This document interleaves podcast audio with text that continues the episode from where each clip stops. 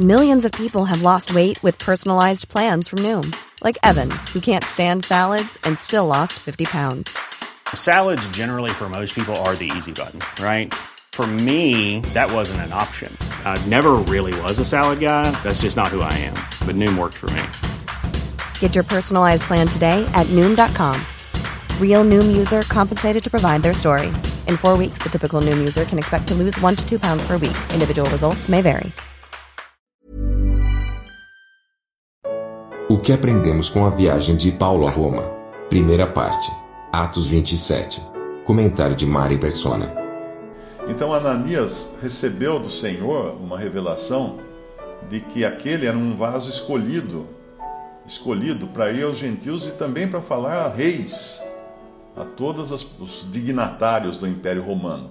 E Deus havia escolhido um vaso assim, era Paulo, que ao mesmo tempo que ele era um homem muito culto, muito preparado, e ainda que ele considerasse toda a sua cultura e preparo do judaísmo como uh, esterco ou, ou um, refúgio, né, como falam algumas traduções, ainda assim Deus o escolheu, porque é importante a gente entender que Deus escolhe diferentes pessoas com diferentes habilidades e capacidades naturais, sem falar aqui da, da questão da capacitação espiritual.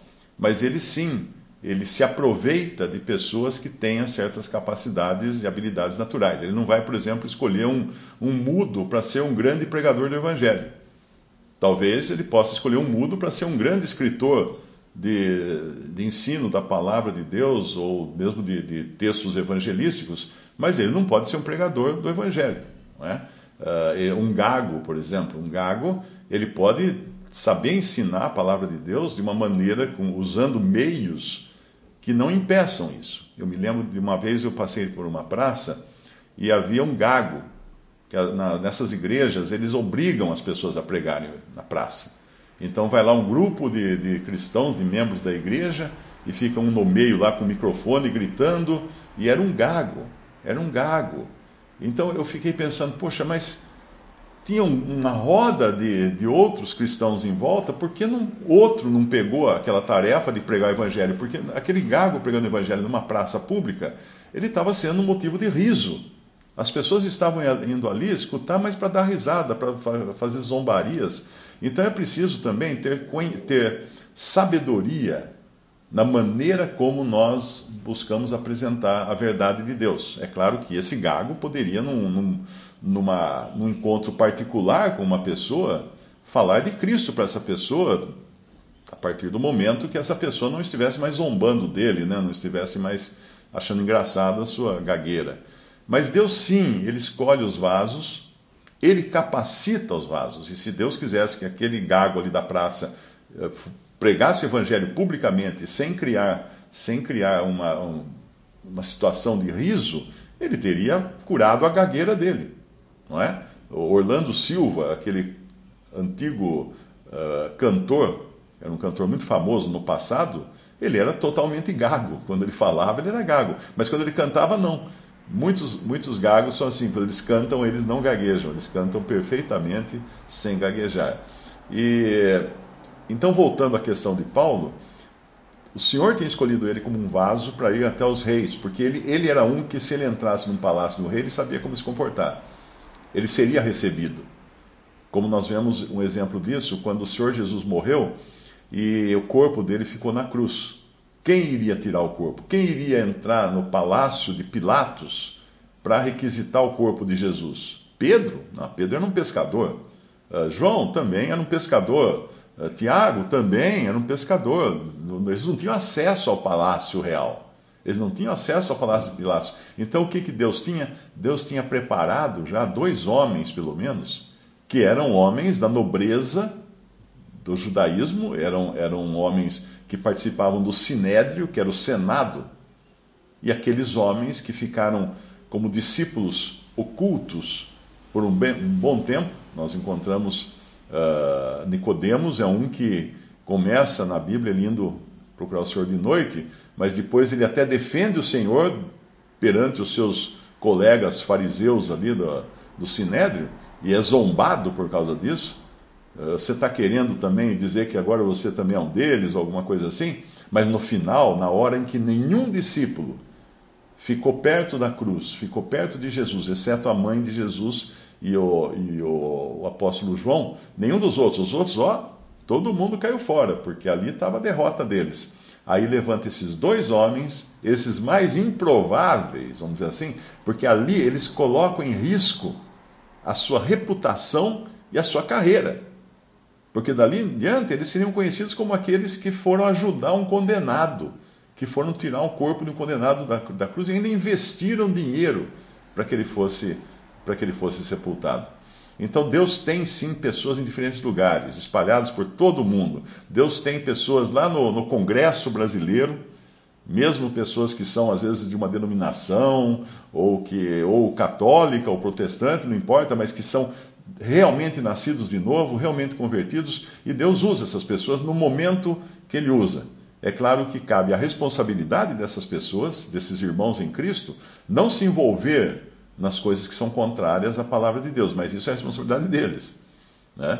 Eh, nenhum, nenhum cristão pode tacar pedra na maneira como uma pessoa trabalha, ou o emprego que ela tem, ou a, é claro que as coisas ilícitas, sim, devem ser. Lá nós temos um irmão que ele é bandido, assaltante de banco. Uh, que benção! Assim, quando ele vai assaltar o banco, ele pode falar do evangelho. Não, aí não, aí não é assim.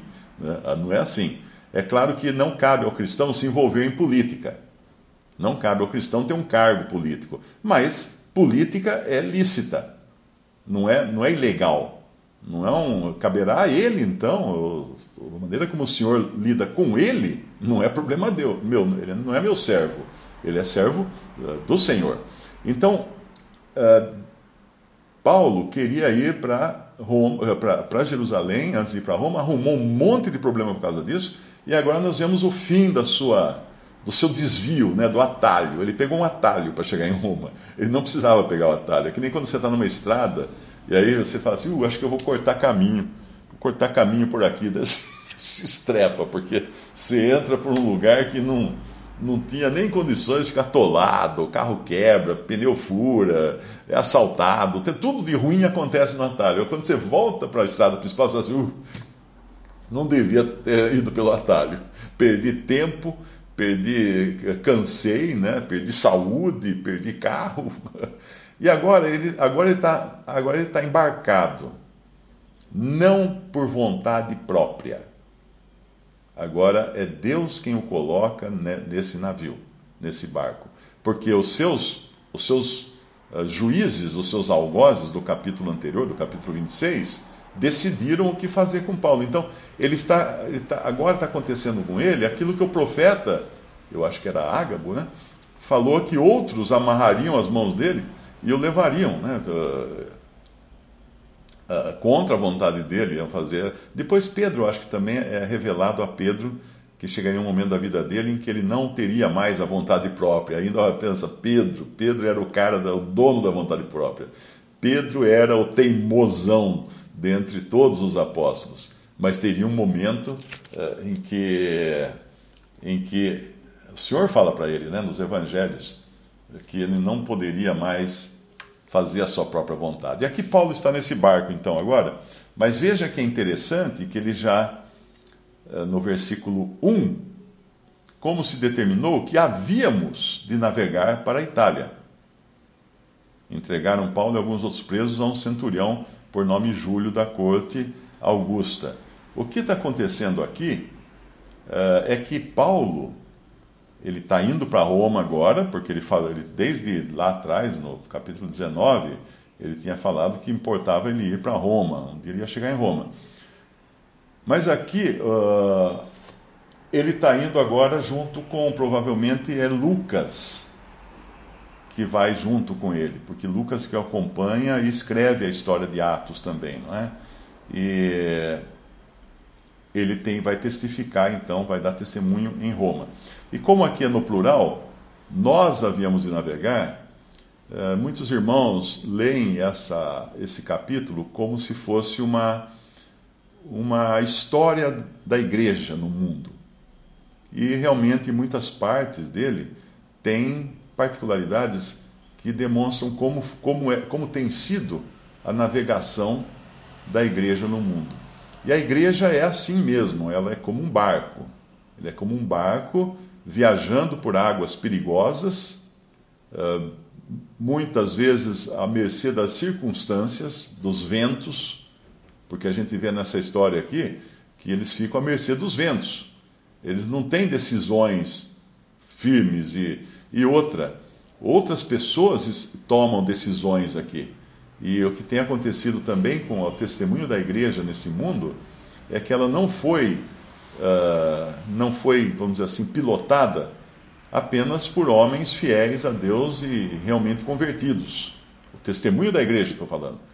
Não a igreja que é o corpo de Cristo, que é o, o testemunho da igreja, é aquilo que nós encontramos também nas sete cartas de Apocalipse, que ali fala do testemunho da igreja que tinha entre as pessoas também os verdadeiros salvos, mas tinha também aqueles que não eram salvos, apenas professavam ser cristãos. Então ele vai, eles chegam num lugar, uh, no versículo 4, fala que os ventos eram contrários, e realmente, uh, o, todo, todo o percurso da igreja no mundo foi de ventos contrários. Nós não vamos pensar que a navegação aqui nesse mundo é fácil para os salvos por Cristo. São ventos contrários, porque nós estamos sujeitos às circunstâncias. Mas nós temos o Senhor. Nós não temos apenas Paulo no barco, né? nós temos o Senhor no barco.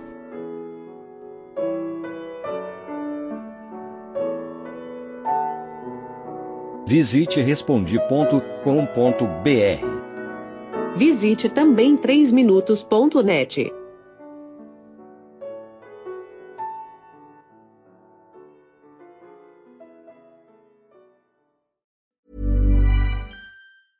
Hey, it's Paige DeSorbo from Giggly Squad. High quality fashion without the price tag. Say hello to Quince. I'm snagging high-end essentials like cozy cashmere sweaters, sleek leather jackets, fine jewelry, and so much more. With Quince being 50 to 80% less than similar brands. And they partner with factories that prioritize safe, ethical, and responsible manufacturing. I love that. Luxury quality within reach. Go to quince.com slash style to get free shipping and 365 day returns on your next order. Quince.com slash style.